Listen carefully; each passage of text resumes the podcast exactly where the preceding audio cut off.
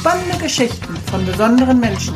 Das ist der Semikolon Project Podcast. Offener Umgang mit psychischen Erkrankungen. Bunt, leicht, kreativ.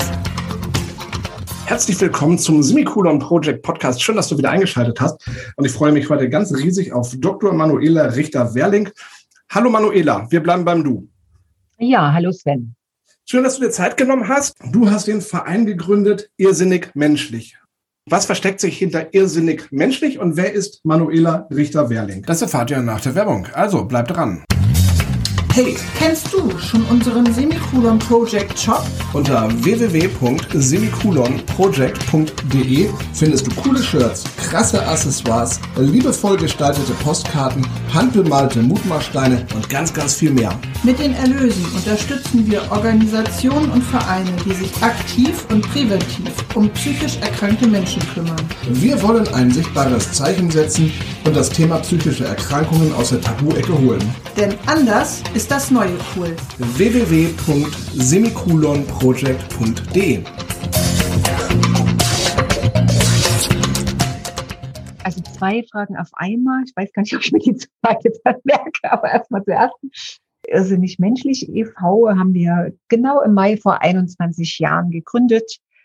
Und wir haben uns damals auf die Fahnen geschrieben, etwas zu tun, damit es weniger Stigmatisierung gibt in Bezug auf Menschen, die psychisch erkranken. Und es war damals eine weltweite Initiative, die hieß Open the Doors. Wir haben daraus äh, das noch ergänzt und haben gesagt, nicht nur öffnet die Türen, da weiß man nicht, was hinter der Türe ist, sondern öffnet eure Herzen. Das haben wir als irrsinnig menschlich gemacht. Und da ging es vor allen Dingen um Menschen mit äh, Psychosen, mit Schizophrenie, weil äh, das ist wahrscheinlich die schwerste Erkrankung, die es gibt. Und die Menschen sind sozusagen im Ranking der Öffentlichkeit am schlechtesten angesehen, die an Schizophrenie erkrankt sind. Und damals war das eine weltweite Initiative und wir als Leipziger haben da mitgemacht, also die Leipziger Uni, ich war da gar nicht beschäftigt, aber die Uni hat mitgemacht als Projektstandort. Ja, und dann haben wir Irrsinnig Menschlich e.V. gegründet und haben wir lange nach einem Namen gesucht und wir dachten, Irrsinnig Menschlich klingt irgendwie gut und ich war damals Journalistin beim Mitteldeutschen Rundfunk für Funk und Fernsehen und wurde dann gefragt, ob ich Lust hätte, da irgendwas für junge Leute zu machen und war aber nicht an der Uni angestellt oder so, sondern war also äh, immer dem Verein quasi, also im Verein damals noch freiberuflich und habe äh, gedacht, das klingt spannend, da sollte ein besseres Image geschaffen werden und so weiter. Ich habe es also gar nicht verstanden so richtig, aber ich fand es spannend, weil ich viel schon wusste über Menschen, die psychisch krank sind, weil ja meine Familie auch sehr davon betroffen ist. Und ich mich immer interessiert habe für äh, Menschenleben. Also wo Menschen was schaffen, was ihnen gar nicht zugetraut wird oder was man eben gar nicht denkt. Also gerade Menschen, die nicht so auf der Sonnenseite im Leben stehen. Und das habe ich schon beim Hörfunk und beim Fernsehen gerne gemacht. Das habe ich schon als Kind gerne gemacht. Da war ich immer neugierig auf Menschengeschichten und ich dachte, das könnte spannend werden. Da lernst du auf jeden Fall interessante Menschen kennen. Und so hat es angefangen, genau. Du hast gesagt, vor 20 Jahren oder vor 21 Jahren genau ähm, ist irrsinnig genau. menschlich entstanden. Nee, vor 21 Jahren. Genau. Vor 21 Jahren, genau. Es ist ja heute immer noch ein schweres Thema, dass, äh, wenn das offen über psychische Erkrankungen gesprochen wird. Äh, wie war das vor 21 Jahren?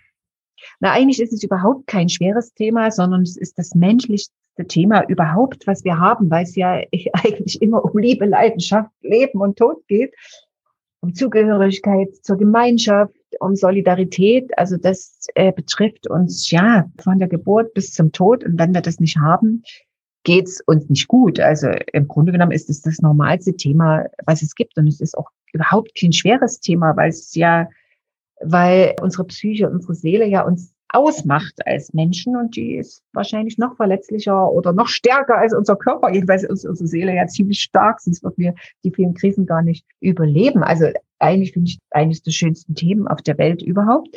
Aber es ist tatsächlich äh, immer noch sehr mit Vorurteilen und mit Ängsten verbunden.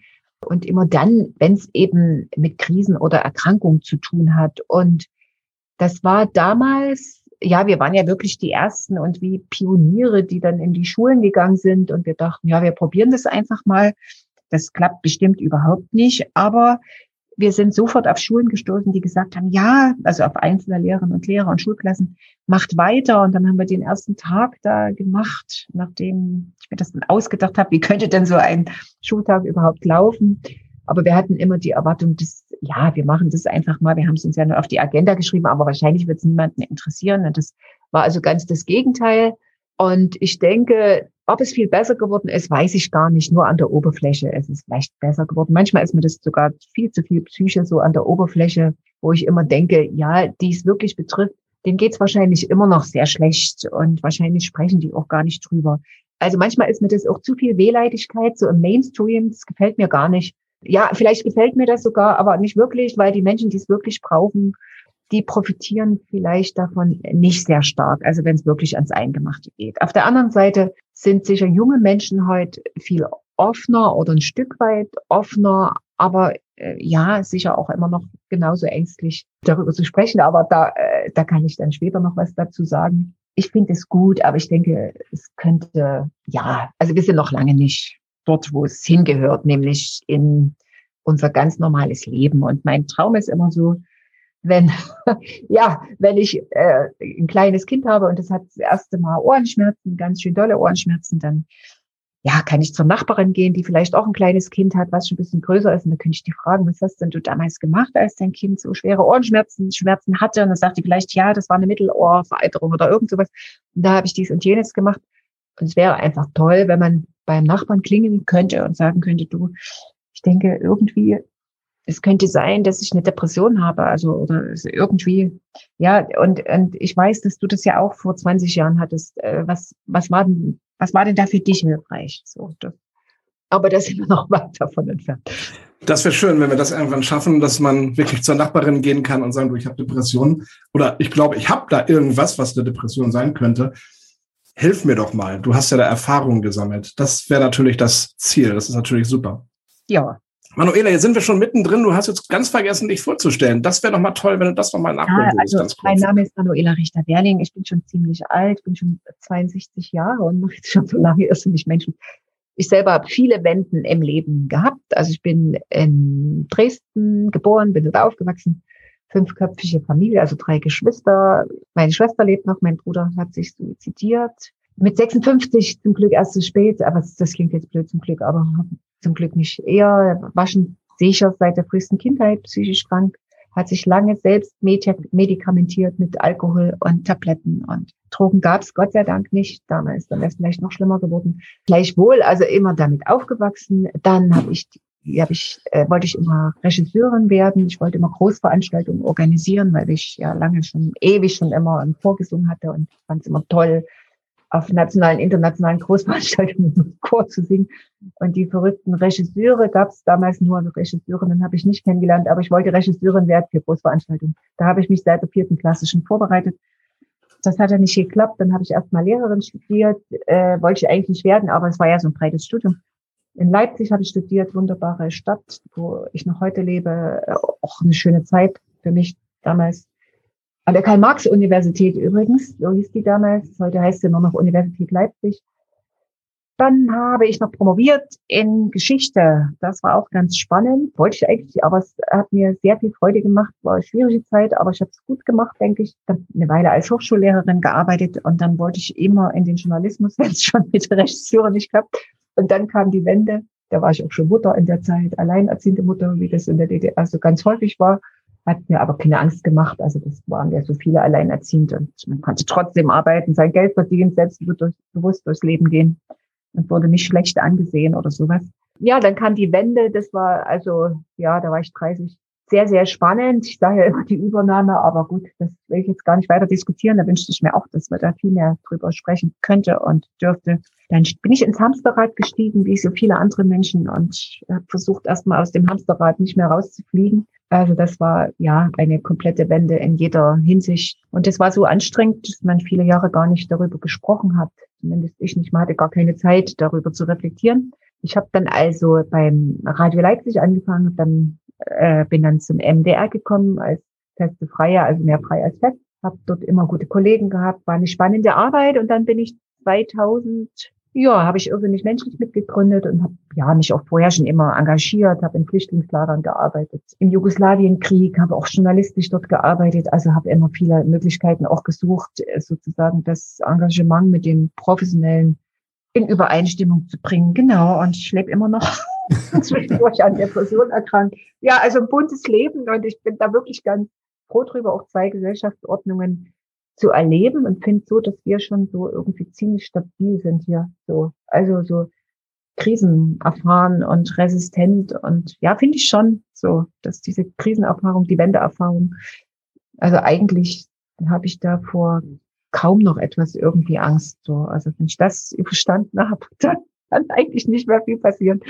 Ja, also da auch eine gewisse Ruhe und Gelassenheit und Kraft und Stärke. Ja. Klingt nach einem richtig spannenden Leben. Ja, vielleicht. Auf eurer Homepage steht, einer von fünf Jugendlichen zwischen 13 und 18 entwickelt eine psychische Krankheit. Ich denke, dass der Trend geht ja dahin, dass es immer mehr wird. Wie, wie ist es bei euch? Ihr geht ja in die Schulen. Ähm, wie, wie nehmt ihr das wahr? Wie äh, diese psychische ja, Erkrankung bei Jugendlichen? Das sollte man den Statistiken, ich glaube, die werden oft falsch interpretiert. Die Statistiken sollte man immer vorsichtig sein. Also ich glaube, dass äh, psychische Erkrankungen schon immer häufig vorgekommen sind. Ne? Dass äh, wir natürlich heute in einer Gesellschaft leben, die viele Menschen auch ausgrenzt. Ne? Es besteht ein eindeutiger Zusammenhang zwischen Armut, äh, die besonders eben auch Kinder und Jugendliche trifft und Gesundheit insgesamt und eben auch vor allen Dingen psychischer Gesundheit. Ne? Wir leben in einer Gesellschaft, die äh, ja, wo die meisten nach unten fahren mit dem Fahrstuhl und die wenigsten nach oben. Die Corona-Krise hat es ja nun nochmal gezeigt, ne? Äh, oder hat es nochmal deutlich gemacht. Und das ist was, äh, äh, was uns als, das können wir als Menschen neurologisch und biologisch schlecht aushalten. Da wird nämlich das Fairness-Prinzip verletzt. Und das ist bei uns im Hirn neurologisch verankert, dieses Fairness-Prinzip. Das kann man nachlesen bei Joachim Bauer, Schmerzgrenze zum Beispiel. Es ist wunderbar beschrieben. Und das heißt, wenn das verletzt wird, dann geraten wir Menschen, das ist jetzt sehr vereinfacht gesagt, was ich sage, sehr stark unter negativen Stress. Und negativer Stress macht uns psychisch krank. Ne? Und je stärker wir sozusagen unter negativem Stress leiden, umso größer ist natürlich das Risiko, psychisch zu erkranken. Ne? Also wir tun gerade alles dafür als Gesellschaft, dass es uns da nicht so gut geht. Ne? Also deshalb ist es für mich auch ein politisches Thema. Und wenn man jetzt wählt im September, sollte man einfach mal gucken, wer hat denn das Thema äh, auf der Agenda oder geht es nur um Digitalisierung? Ne? Die Digitalisierung ist nur Mittel zum Zweck, ja ähm, sondern wenn ich äh, äh, keine Menschen habe, die gut damit umgehen können ne, und die auch Sorge tragen, dass junge Menschen gut damit umgehen können und einen guten Gebrauch haben, dann musst du einfach gucken. Also ich, was will ich damit sagen? Die Risikofaktoren, psychisch zu erkranken, die ich, ich habe jetzt nur einige genannt, die nehmen zu. Aber das heißt nicht, dass immer mehr Kinder und Jugendliche seelisch krank werden. Ja, ich glaube, es ist schon immer häufig gewesen. Unser Lebensstil war vielleicht auch vor 20, 30, 40 Jahren anders das Leben wird belasteter äh, für junge Menschen. Das ist ganz klar so. Durchs Leben zu kommen, das wird schwerer. Aber das hängt mit, vor allen Dingen mit gesamtgesellschaftlichen Faktoren zusammen, also mit sozialen Faktoren. Und soziale Faktoren können wir ändern. Und es hängt eben weniger mit genetischen Faktoren oder Veranlagungen zusammen. Ne? Das bringen wir natürlich mit. Und in meiner Familie liegt die Depression. Und das sind auch häufig Suizide vorgekommen in den Generationen, ne, die es da gibt von meiner Familie. Aber das heißt nicht, dass äh, wir da alle dran erkranken müssen oder so überhaupt nicht. Ne? Sondern es hängt sehr viel mit sozialen Faktoren zusammen. Ja, das ist mir sehr wichtig zu sagen. So und so nehmen wir das im Grunde genommen auch wahr, wenn wir mit unserem Präventionsprogramm verrückt unselig mit in der Schule national oder international unterwegs sind. Und ich will jetzt nicht zu lange antworten, aber vielleicht noch ein Satz dazu. Äh, ich war vor, glaube ich, vor zwei Jahren im Burgenland und habe also in Österreich dort das Burgenland geschult, die also Projektpartner sind oder Programmpartner, nicht Projekt, Programmpartner. Und da war dann eine Schulklasse in einer Berufsschule, wo ich dann nochmal den Schultag exemplarisch gezeigt habe. Äh, das war so klasse, die sagten, also Friday for Future reicht überhaupt nicht. Ne? Da geht es ja um das äußere Klima. Und wenn die Menschen nicht zusammen gutes innere, inneres Klima haben als Gemeinschaft, dann wird es nichts mit dem äußeren Klima. Also wir brauchen ein Monday for Mental Health. Das fand ich ganz spannend. Wenn ihr in die Schulen geht oder in die Universitäten oder zu den Arbeitsstätten ähm, mit den Jugendlichen dort sprecht, wie ist so die erste Reaktion? Sind die offen und sagen, hey, bei mir ist einfach, bei mir stimmt was nicht oder ich glaube, dass ich an Depressionen leide oder wie ist die Stimmung in den verschiedenen Bereichen? Wir gehen doch nicht in die Klassen, um Krankheiten zu entdecken. So, ne? Das wäre ja ganz schlimm, wenn dann alle ein Schild auf ihrer Stirn hätten. Na. ja, das denken ja viele. Deshalb ist es gut, dass du das fragst, weil das ganz viele denken. Wir kommen und wir haben die Geheimwaffe in der Hand und dann ist alles super. Ne? Das ist überhaupt nicht das, was wir wollen. Das ist gar nicht das, was wir uns auf die Fahnen geschrieben haben, sondern wir wollen äh, an dem Stigma sozusagen, das ist unsere, unser, unser erstes Tor, weil das Stigma und die Ängste sind der größte Verhinderer weltweit, dass sich Menschen rechtzeitig Hilfe suchen und hoffentlich passende Hilfe bekommen, ob das in der Schule ist, im Betrieb, ob das professionelle Hilfe ist, das ist ja ein ganz weites Spektrum. So. Und was hilft? Es hilft also, wenn man in Klassen, in, in, in Hörsälen, seminarweise hoch, also Hörsaalweise oder eben auch im Ausbildungsjahrgang psychische Krisen ganz offen bespricht. Ne? Und da psychische Krisen ja zu unserem Leben gehören, äh, geht es natürlich immer äh, um in der Schule um die schulischen Dinge, ne, die Stress verursachen oder die Freude machen oder die eng damit zu tun haben oder eben auch um familiäre Dinge oder an der Hochschule, dann bringen viele das schon mit, ne, kommen ja viele äh, Hochschüler schon belastet an die Hochschulen und eben auch in die Berufsausbildung. Und insofern äh, ist das erstmal so ein ganz lockerer Austausch über das, was gerade ansteht was äh, ja ihre Psyche gerade erfreut und zum Strahlen bringt.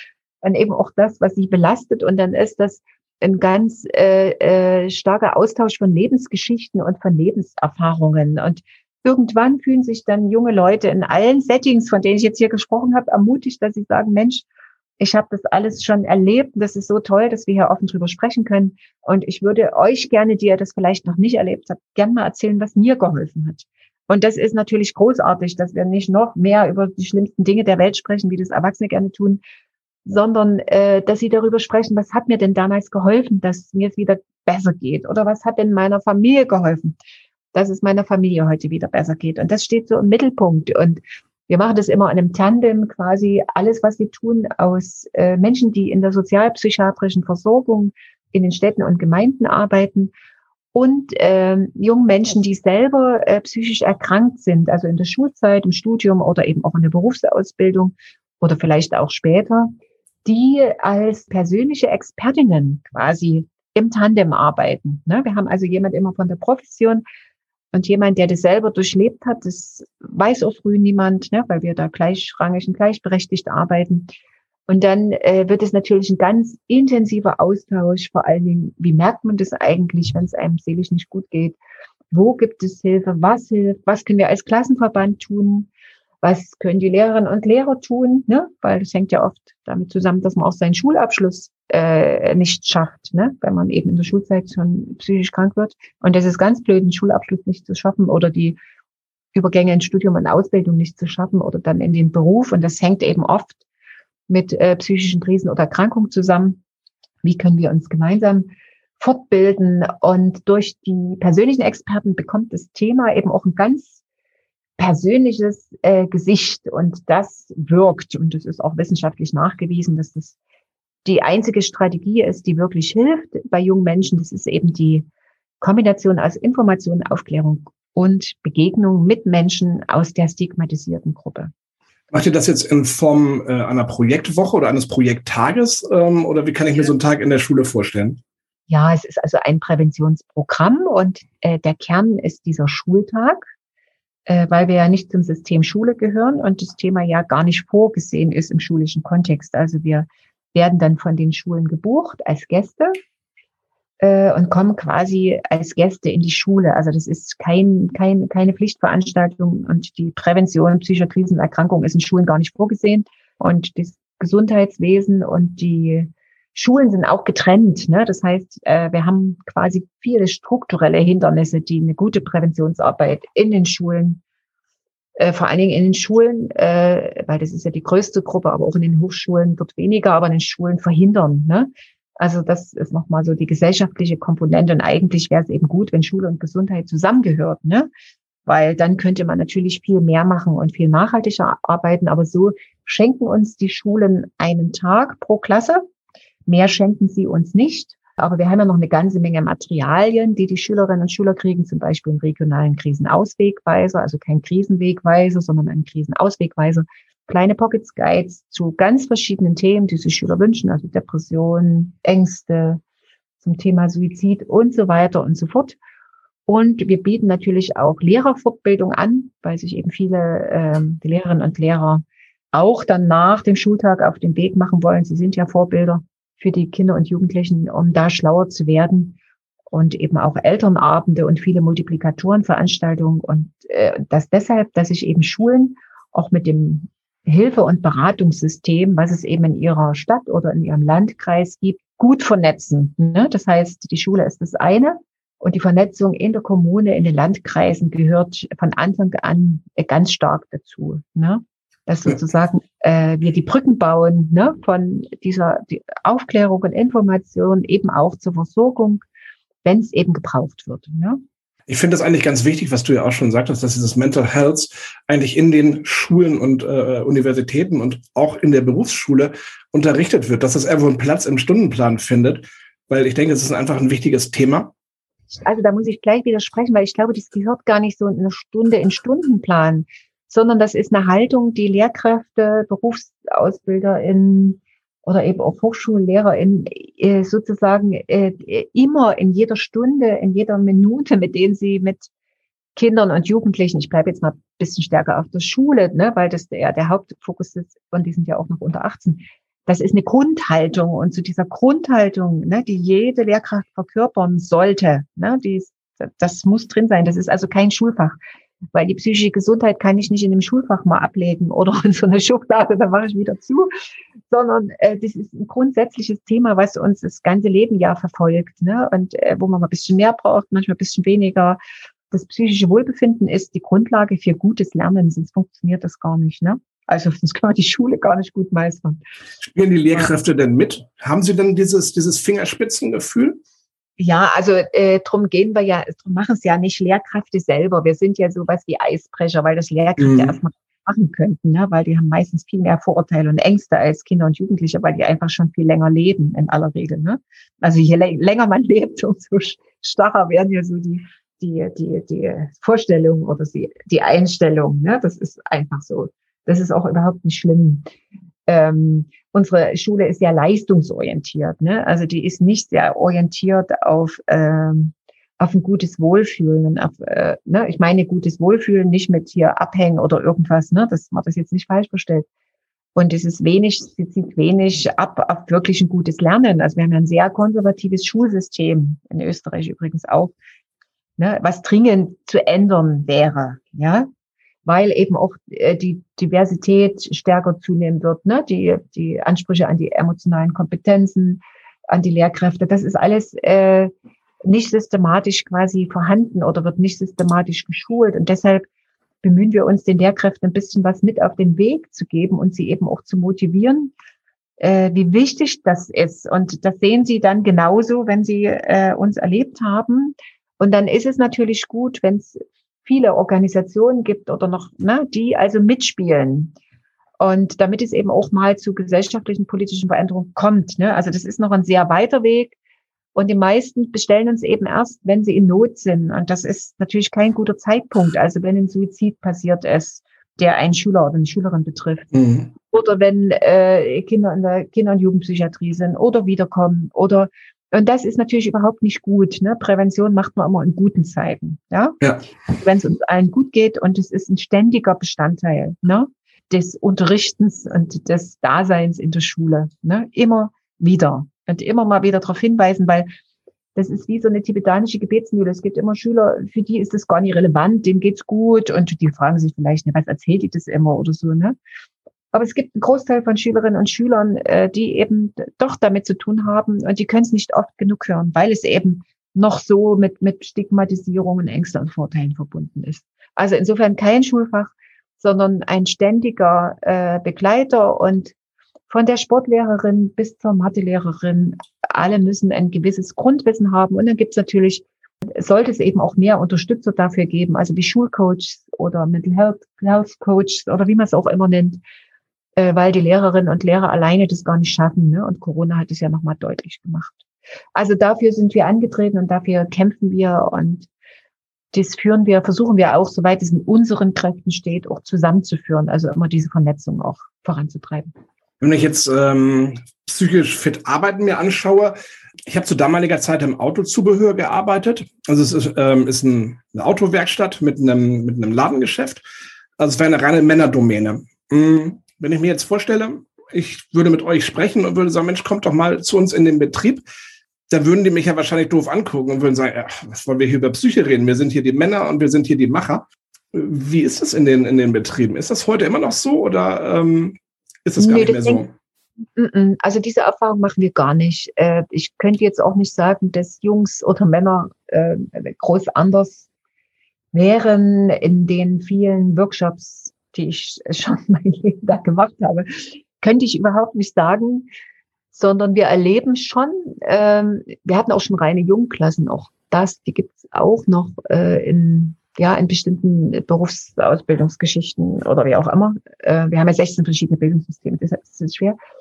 Und auch bei, bei Automobilherstellern, wo wir äh, vorrangig äh, junge Männer haben in den Ausbildungsjahrgängen, ist eine große Offenheit da. Äh, das, das kommt, wir machen das eben auch sehr gut. Also wir können sehr gut eine gute Gesprächsatmosphäre herstellen, die auch sehr humorvoll ist. Ne? Also vielleicht äh, Angst machen, ne, das Thema so auf den ersten Blick ist, umso leichter muss man es ja machen und es mhm. uns gut, weil es bei uns immer ums Leben geht. Es geht ja nicht um psychische Krankheiten, sondern es geht ums Leben. Und dazu gehört eben auch, gehören auch psychische Krisen und Erkrankungen und äh, psychische Gesundheit sowieso. Und deshalb ist da eine große Offenheit da, auch von Betriebsräten, von Gewerkschaften, von Betriebsärztinnen und Ärzten. Ja, es gibt sicher auch Fragen, ne? es gibt sicher auch eine gewisse Skepsis, aber ich glaube, die Not, die sie haben, ne, weil es eben auch viele Ausbildungsabbrüche gibt, ne, wo die verursachen ja auch Leid, menschliches Leid und eben auch viele Kosten, ist da schon eine gewisse Offenheit da und wir haben einfach auch einen guten Ruf, weil wir das seit 20 Jahren wirklich äh, richtig gut machen und es eben sehr leicht machen und sehr freudvoll und sehr ermutigend. Sind da jetzt die Lehrer oder ähm, Dozenten oder die Ausbilder dabei, wenn ihr ähm, ja, vor Ort seid? Sind immer dabei, weil das ist ja nichts Geheimes, was wir machen, sondern äh, äh, wichtig ist ja immer die Verhaltensprävention und die Verhältnisprävention. Und die Verhaltensprävention zielt immer auf das einzelne Individuum. Und die Verhältnisprävention bezieht sich ja auf die Veränderung der Organisation, also des Unternehmens, der Schule, der Hochschule. Ne? Das dauert natürlich, aber äh, das ist immer wichtig, auch äh, diesen Teil anzustoßen. Also wenn dann eben jetzt, wenn wir beim Betrieb bleiben, wenn dann der Betriebsrat sagt, das, das ist wirklich ein wichtiges Thema, wir müssen zum Beispiel unsere Ansprechzeiten verändern, damit die Azubis überhaupt äh, zu uns kommen können. Ja, irgendwie ist, passt das nicht so richtig. Oder an den Hochschulen, äh, dass äh, es sich dort die verschiedenen äh, Hilfseinrichtungen äh, anfangen zu vernetzen und darüber nachzudenken, wie können wir das viel effektiver machen, dass, äh, dass äh, Studierende wirklich zu uns gute Zugänge haben. Ne? Und in den Schulen ist das genauso, dass die sagen, oh, äh, wir müssen unbedingt unser Kollegium fortbilden ne, zum Thema ich sehe, dass die Schülerinnen und Schüler das unbedingt brauchen. Und das sehen die Lehrerinnen und Lehrer, wenn sie dabei sind an den Schultagen. Das sehen die Ausbilderinnen und Ausbilder oder eben Vertreter der Betriebsräte oder wie auch immer, wer vom Betrieb dann mit dabei ist äh, im Betrieb. Und das sehen natürlich auch die Hochschulverantwortlichen, wenn sie äh, mit äh, eingeladen sind an den äh, Foren Psychisch studieren. Also das ist Usus, ne? Das wäre sozusagen immer dieses äh, breite Feld auch beackern.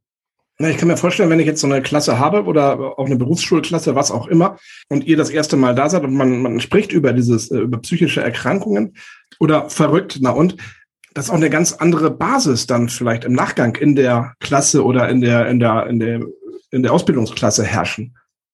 Ich sage mal so, das sind immer so wie Sternstunden. Also ich kann mich erinnern, äh, als wir beim Automobilhersteller waren hier in Leipzig, da war eben ein junger Mann dabei, die arbeiten ja dann im Dreischichtsystem, das ist echt hart, das ist ja außerhalb von Leipzig, also muss man erstmal hinkommen. Und der erzählte eben auch, dass er eine psychisch kranke Mutter zu Hause zu pflegen hat. Ne? Wir haben ja auch äh, viele Kinder und Jugendliche, wo ein Elternteil psychisch krank ist und nicht wenige äh, und die Familien äh, nicht mehr zusammen sind und nicht wenige Kinder und Jugendliche sind Young Carriers, also die sich dann um Geschwister, um Eltern kümmern, ne? also wie einen Zweitjob noch haben Und er war dann so entlastet, als wir das Thema eben zur Sprache brachten, dass es eben auch junge Leute gibt, die sich äh, um pflegebedürftige, psychisch kranke Angehörige kümmern. Und er sagte, ja, das mache ich jeden Früh. Und meine Mutter und meine Geschwister. Und wenn ich hier mal zu spät komme, dann kann es sein, dass ich nicht früh genug fortkam, weil eben zu Hause gerade dringend äh, Bedarf war. Dann war natürlich auch ein großes Interesse von den mit äh, Auszubildenden, ja, wie ist das und wie können wir dich da unterstützen? Und das ist überall so, ne, dass dann so das, das Miteinander äh, enger wird, dass ein bisschen mehr drauf geachtet wird und nicht gleich vorverurteilt wird, dass vielleicht auch ein bisschen äh, gefragt wird, äh, wie können wir das hier auch als Gruppe verbessern oder wie können wir so gemeinsam da uns entlasten und uns gegenseitig helfen. Das ist, ja, das ist ein ganz starker Effekt, genau. Eine sehr coole Geschichte. Wenn jetzt irgendwelche Ausbildungsleiter, Lehrer, äh, Dozenten, was auch immer zuhören ähm, und sagen, Mensch, das finde ich total cool, ich hätte da riesen Interesse dran, was müssen die tun? Die müssen gar nicht viel tun. Äh, die können auf unsere Webseite gehen. Wir werden ab Herbst auch ein extra Angebot noch für Berufsschülerinnen haben und ab nächstes Jahr für Grundschüler. Äh, das kommt also noch dazu. Und ansonsten können die auf unsere Webseite gehen, können uns anrufen, eine E-Mail schreiben äh, und dann vernetzen wir sie mit der Regionalgruppe oder die finden ihre Regionalgruppe schon selber. Und dann äh, braucht es gar nicht viel. Wir müssen also nichts vorbereiten für die Schultage oder für die äh, äh, Hochschulgeschichten oder für die, weil das machen wir in aller Regel außer dass sie Räume zur Verfügung stellen, die Zeit zur Verfügung stellen, mit dabei sind und uns vorher natürlich noch sagen, was sind denn ihre Bedürfnisse, also worauf sollen wir besonders Wert legen oder was aus, ist aus ihrer Sicht äh, wichtig. Und dann machen wir das sozusagen relativ selbstständig. Ja, also es ist sozusagen kein großer Aufwand vorher. Wie lange ist die, der Vorlauf? Wie lange ist der? Der Vorlauf, jetzt können wir ja sowieso nur online arbeiten mhm. und ist im schulischen Kontext jetzt schwierig, weil die Schülerinnen das meistens nicht haben. Das heißt, wir machen jetzt viel Online-Vorbildung für Lehrkräfte. Online läuft super mit Studierenden und Mitarbeiterinnen an den Hochschulen. Auch im Ausbildungsbereich, dort aber im Moment weniger, weil weniger Zeit dort ist und weil viele in Kurzarbeit sind, wird ja wieder in Präsenz auch irgendwann gehen. Also wir werden beide Formate dann haben, online und offline in den Schulen wieder mehr, viel mehr Präsenz. Und der Vorlauf, je nach, es, es kommt immer drauf an, aber es ist natürlich gut, wenn man es nicht so kurzfristig macht. Ne? Also ein, zwei Monate Vorlauf wären schon ganz gut, aber das machen die meisten auch. Ne? Weil die müssen, auch, die müssen es ja auch planen ne? in, ihre, in ihre Verläufe, genau. Gibt es einen Unterschied zwischen Tschechien, Österreich, der Slowakei und Deutschland? Da seid ihr ja tätig in den Ländern? Hm, also mit Verrückt nach uns sind wir dort mit dem Schulprogramm. Äh, die äh, es läuft super, eigentlich läuft es in allen Ländern super. Äh, in Österreich und der Steiermark, die waren also so ganz, ganz schnell und da ist es auch sehr jetzt in den Strukturen schon drinne. Also das betrifft ja eben auch immer eine langfristige Finanzierung oder eine mittelfristige. Burgenland äh, ist auch sehr gut, Salzburger Land, also das läuft dort gut, aber Steiermark ist dort der Schrittmacher und die schon am längsten dabei sind ganz super. Die Themen sind alle ähnlich, sehr engagierte Menschen, Schultage ähnlich wie hier, ähnliche Themen. In der Slowakei ist natürlich viel ärmer, aber dort läuft es auch ähnlich gut. Dort spielt natürlich der Alkoholismus noch eine große Rolle, ne? weil dort eben das Trinken äh, gerade in den Randgebieten, ja. Aber da gibt's auch immer mehr Geschwister, was ganz toll ist, ne? wenn man von Geschwistern Unterstützung kriegt und sich auch mit Geschwistern unterhalten kann. Das haben wir hier nicht so oft. Das finde ich ganz toll. Also dass da die Familie noch ein bisschen mehr zusammen ist. In Tschechien, äh, da haben wir ja auch äh, über 15 Standorte, die kämpfen gerade wieder ums Geld. Und es gibt ein paar äh, Player jetzt auf dem Markt dort, die so ein bisschen die Projektidee offenbar geklaut haben. Aber ansonsten läuft das, die Schultage laufen überall sehr gut, ja. Also das kann man nicht anders sagen. Das Interesse der Schülerinnen ist groß, aber es ist nicht so, dass die früh auf uns warten, weil das, die Schultage werden ja von den äh, Entscheidern bestellt, also bei den Lehrkräften und der mhm. Schulleitung und die denen fällt es immer schwer, das anzukündigen, um was es eigentlich geht. Also da fehlen eben schon die Worte zu sagen, um was es geht, ne? obwohl es einfach ein Flyer steht. Und die sagen dann immer, ja, das machen dann die Kollegen. Und ja, und die meisten in der Klasse wissen überhaupt nicht, um was es geht an dem Tag früh, aber das ist ganz lustig, das gefällt uns. Wir haben da immer ein schönes Spiel früh am Morgen und wir finden das ganz wunderbar. Also das stört uns überhaupt nicht, sondern haben wir gleich so einen schönen, humorvollen Einstieg. Ne? Das, das Klassenzimmer geirrt haben. Ne? Vielleicht sollten wir ja lieber Mathe machen oder so.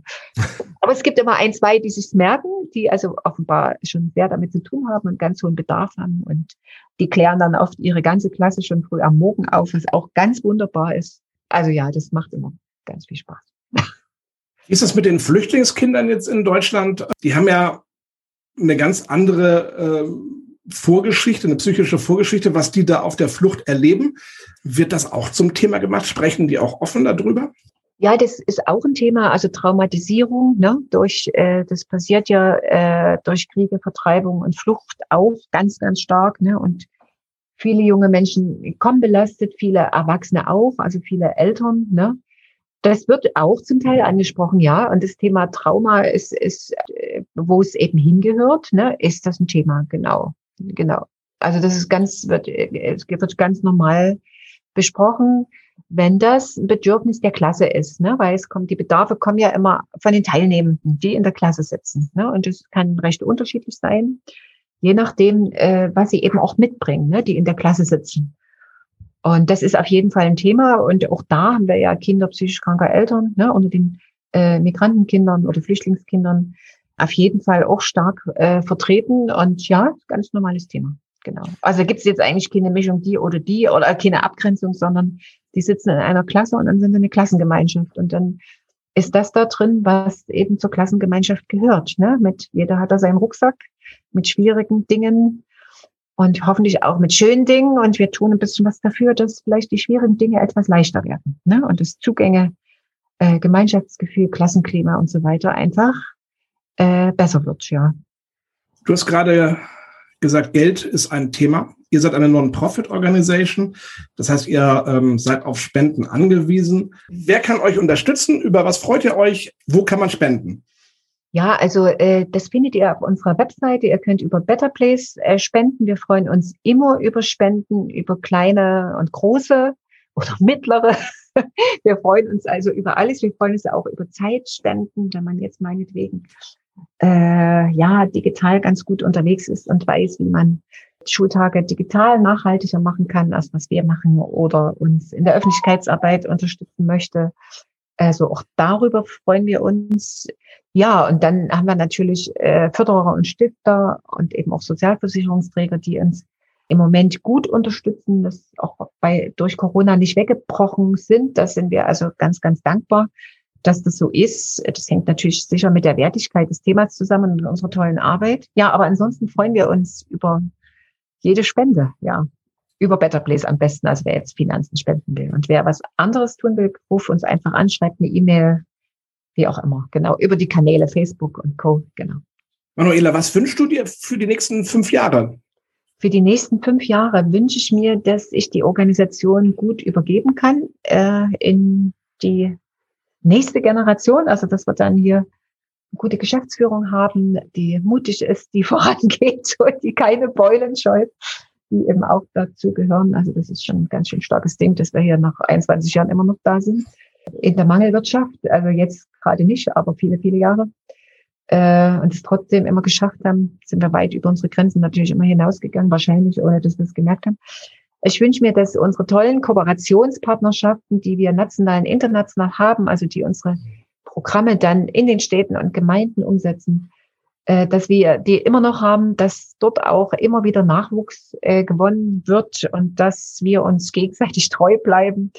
Das ist sozusagen das Allerwichtigste, dass wir äh, ja immer ein bisschen Glück auch haben, dass wir viel über uns lachen können, dass wir alle gesund bleiben, mehr oder weniger. Ja, das wäre schon eine ganze Menge. Mhm. Ich finde euer Projekt total genial, deswegen habe ich euch ja auch direkt eingeladen, dass wir heute drüber sprechen. Und ich fand es eben ganz schön, dass du sagst, man muss es halt auch ein bisschen mit Humor nehmen, man muss drüber lachen.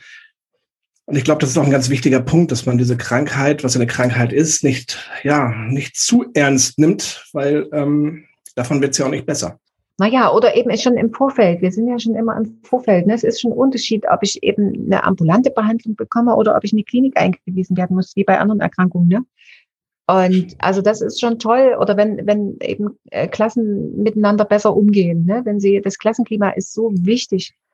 Äh, ne? Solange Kinder und Jugendliche in der Klasse sind, sind sie, äh, egal ob sie krank oder gesund sind, sind sie Mitglieder der Klassengemeinschaft. Ne? Absolut. Und wenn ich da gerne hingehe und wenn ich vielleicht sogar entlastet werde oder mich sicher fühle, was ich vielleicht, äh, oder dass für mich der Überlebensort ist, ne? weil ich dort eine feste Struktur habe und dort äh, Leute auf mich achten und auch mal nachfragen, du hast nur nichts zu essen mit oder wieso, wieso kommt es, dass du so häufig zu spät kommst oder fehlst, dann, dann ist, kann die Schule so viel Gutes bewirken. Ne? Also, und deshalb ist es für die Schulen so zentral, also diese Präventionsaufgabe wirklich gesellschaftlich gemeinsam zu stemmen, weil eben die Mehrheit aller Kinder und Jugendlichen, also die psychisch erkranken, also das beginnt eben vor dem 24. Lebensjahr.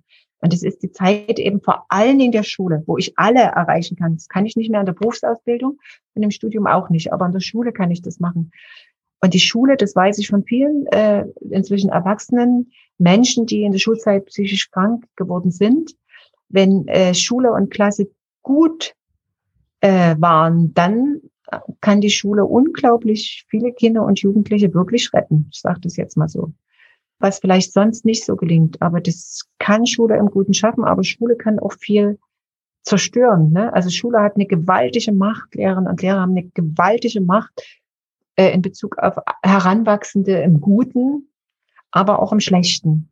Und diese Verantwortung, die muss man sich äh, sehr bewusst sein. Also sind wir uns auch, also meine Kolleginnen, unser Netzwerk, also für uns ist das wirklich eine große Ehre und eine ganz große Herausforderung, äh, in der Schule zu arbeiten, ne? weil wir wissen, wie viel davon auch abhängen kann. So, also das finden wir auch nach 21 Jahren immer wieder ganz herausfordernd, das zu tun und auch als große Ehre dort zu Gast zu sein und Kindern und Jugendlichen Gutes mit auf den Weg zu geben und besonders jenen, denen es nicht gut geht, weil äh, genau diese Gruppe hat äh, ein sehr, sehr gutes Erwachsenenleben verdient. Ne?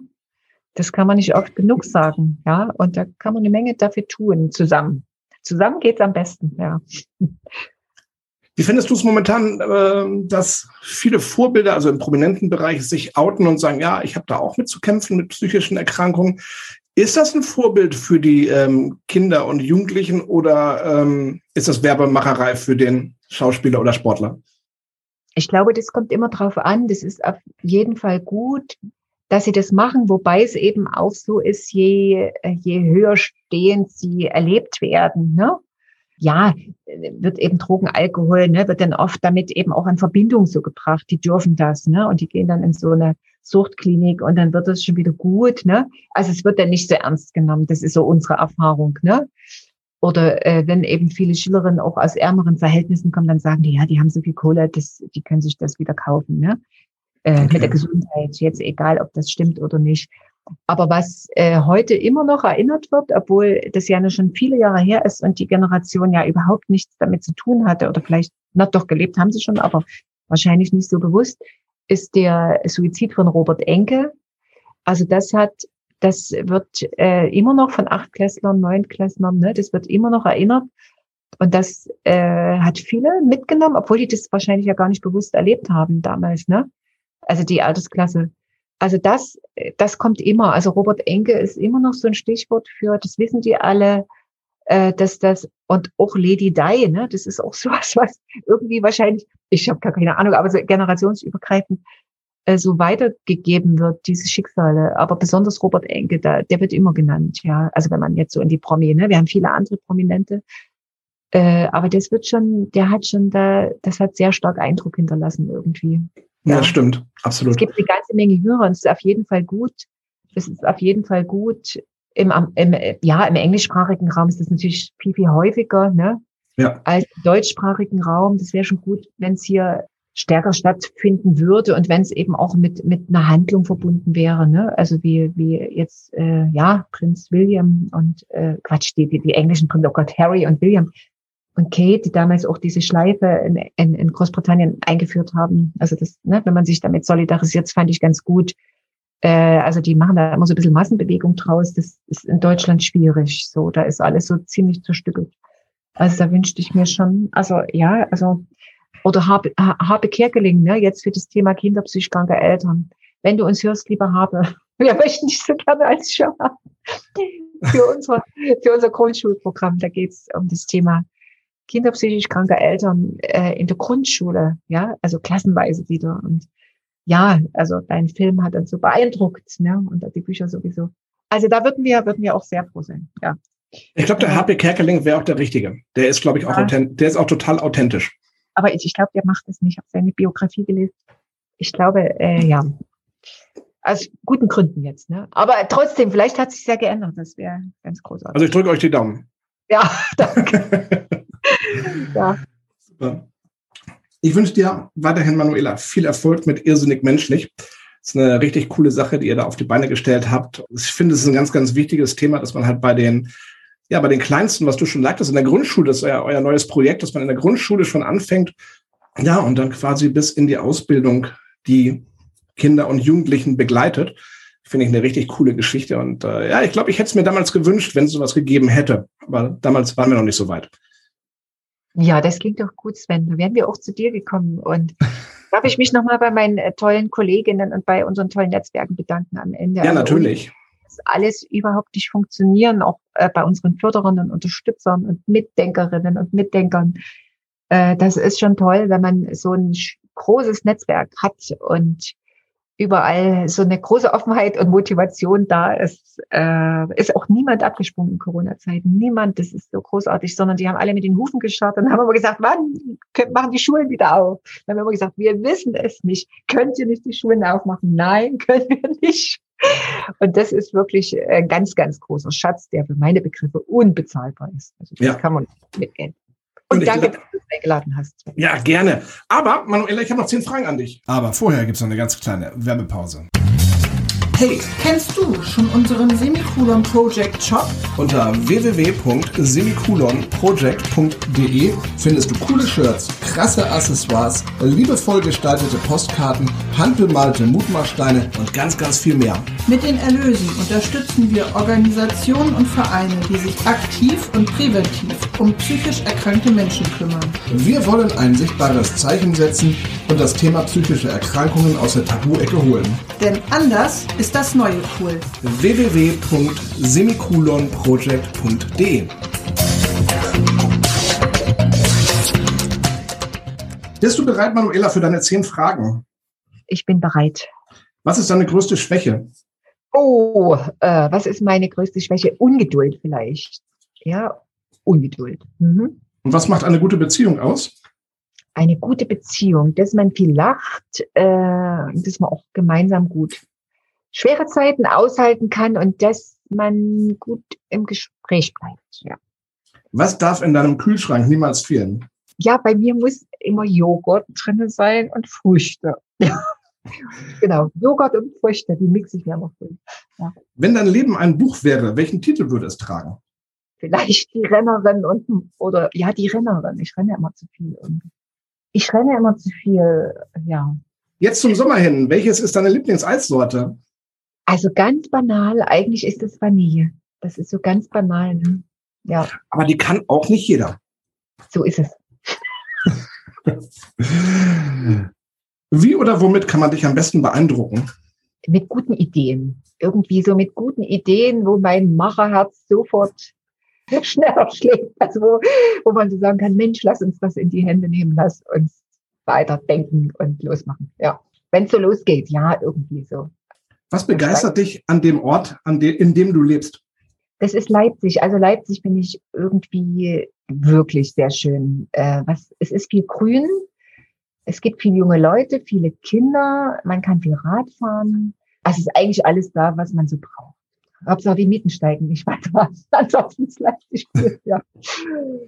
Kultur gibt's ganz viel, ja. Und mein Chor gibt's in Leipzig. Also alles da, ja. Mir fehlt ja eigentlich nichts. Mit welchen drei Worten würdest du dich beschreiben? Tja, mit welchen drei Worten? Ähm, so, ich singe für mein Leben gern und müsste viel mehr singen, noch als ich das jetzt kann. Dann bin ich so, begeistere ich mich gerne für was und dann mache ich gerne los. Ne, das sagt man im Sächsischen, jetzt machen wir mal los. Mache los jetzt, los, nicht so viel reden, mache los. Genau, das ist so vielleicht, ja, und dann denke ich, dass ich mir immer viel Mühe gebe, dass es auch meinen Leuten gut geht. Also gebe ich mir wirklich viel Mühe. Doch, da gebe ich mir sehr viel Mühe. Ja, ob das immer so gelingt, ist die andere Frage. Aber ja, wenn es allen gut geht, um mich herum geht es mir auch gut. ja. Wenn du drei Personen zum Essen einladen könntest, egal ob lebendig oder tot, welche drei wären das und warum? Dann würde ich Rosa Luxemburg einladen, auf jeden Fall. Das ist für mich eine ganz faszinierende, kluge Frau. Und dann würde ich ja tatsächlich Sarah Wagenknecht mal einladen, weil ich die so klug finde. Habe ich mir jetzt das neue Buch gekauft, die ist einfach so schlau. Da könnte man wirklich gut, äh, viel erfahren und gut in Diskussionen kommen, auch zu unserem Thema. Da bin ich ganz sicher, weil die hat sich ja auch geoutet, ne, mit dem Burnout. Das fände ich ja wirklich ganz spannend. Und dann würde ich auf jeden Fall international noch gucken, wen würde ich denn noch einladen international? Ich bin jetzt ein bisschen sprachlos. Ich habe jetzt niemanden direkt vor mir. Aber ich sage mal ganz kühn, äh, die Kaiserin oder den Kaiser von China. Jetzt als Schreiben. Klingt gut. Was war deine verrückteste Begegnung? Kann ich jetzt gar nicht so sagen, aber was ich so immer wieder, äh, wo ich mich immer wieder wundere und auch staune, ist, was alles so zwischen äh, Himmel und Erde möglich ist. Ja, das, das verwundert mich tatsächlich. Manuela, ich bedanke mich, dass du dir Zeit genommen hast und das war super toll, mit dir gesprochen zu haben. Und ich wünsche äh, ja dir und irrsinnig menschlich ganz, ganz viel Kraft und Erfolg und dass ihr in ganz, ganz vielen Schulen und äh, Universitäten und Ausbildungsstätten unterwegs seid. Ja, ganz vielen Dank, Sven. Und ja, es hat mir viel Spaß gemacht, hier im Podcast mitzumachen. Und ich hoffe, dass es viele hören. Das hoffe ich auch. ja, Dankeschön.